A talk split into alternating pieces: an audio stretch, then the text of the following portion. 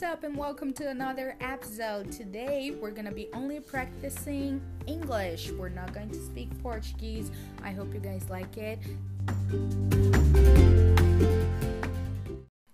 Hello, guys, what's up? I'm super excited for having you all around here. Uh, today, we're having a different kind of episode. We're literally just going to practice our listening. Uh, I'll be speaking mostly in actually only in English here in this episode, so you guys can have um, some time to practice your listening, and I hope you like it. Uh, today, we're gonna talk a little bit about the benefits of learning a second language. Uh, in this case, we're literally talking about English, but uh, it can work for any other language that you choose to learn, you know. So, we'll be talking a little bit about how you can literally transform your life and the life from people around you um, by learning a second language and going for your goals, you know? So, yeah, I'm excited to talk about that because that's a topic that I really love talking about. So, let's go. I don't know about you guys, but for me, learning a language, it can be the second, the third, the fourth, I don't know how many language how many languages do you speak. But whenever you learn, whenever you decide to learn a culture, to learn a language, you're literally learning um, how to live another life. There is also uh, a research that talks about it, about the fact that whenever you start uh, speaking another language, you literally create another personality for yourself, and that's something crazy. Like, my point of view, this is something so um, like I, can't find another word to describe it besides amazing because like you can literally change your life completely. Um, so let's talk a little bit about the effects of a second language on our brains. So some people did not have any idea of how this can literally change you. Um, but when you start speaking another language you start seeing life differently. You start to uh, perceive and to understand your own feelings and other people's feelings as well uh, through another perspective. Um, and that's why I always talk to my students the importance of them like finding their personality and finding their their I don't know their way to leave the language, not only to uh, oh my gosh, I know some words, you know, like this is not the best thing you can do when you're learning a language. You must have a personality. You must uh, make sure you wanna you you are the person you wanna be. You know, so. Uh, for example, I suppose that you want to learn another language because you want to graduate abroad.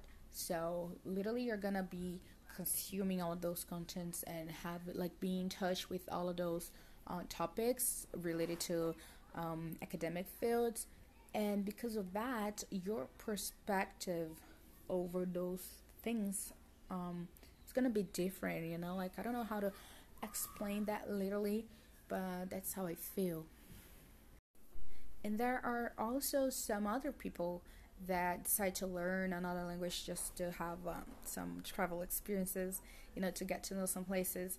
Um, and that means they're gonna literally discover other uh, ways of living. Because like when you travel uh, even if you don't want it you will end up getting to know how other people live how other people receive certain informations in certain um, situations you know? So um, i guess even if you're not like focused on being the smartest person you will start being more intelligent you know like uh, um, when you when you when you start understanding other people's culture and shit like that and other people's perspective uh, you become smarter than you already are. Like really that's how that's how it feels. It feels like your brain literally opens up you know, for something bigger, for something else. And once you do that, there's no way to coming back. We can surely keep on talking more about that here in this podcast um, through uh, other perspectives, other topics related to it, because I really love talking about it. Um, but yeah, let me know on the social media if you're enjoying that this type of content. You know, like when you just listen to English and try to practice and see what what you understand. Okay, so let me know on social media. It's uh, at What's Up Shayla. All the social medias are the same. So yeah, another great thing that can come from um, the fact that you learned uh, another language is the fact that you're gonna meet new people and meet um, new. I don't know how to say that, but literally you'd be connected to more information than you have ever been.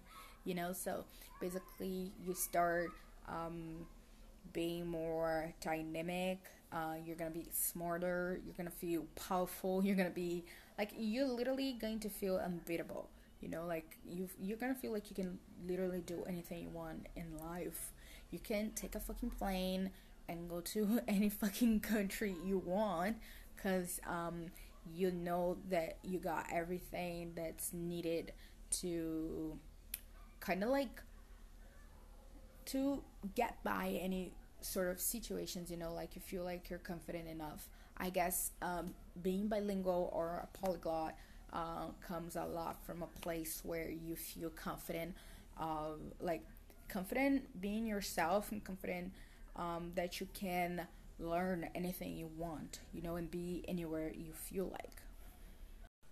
So, yeah, thanks a lot for coming today. I hope you could understand uh, at least 50% of it. Uh, let me know on social media how it went, what you understood. Our social medias will be um, here in the description. I really hope you enjoyed this conversation and send this episode to your friends, to your family, and for anybody that you uh, really care about. And let's just make the world bilingual. See you.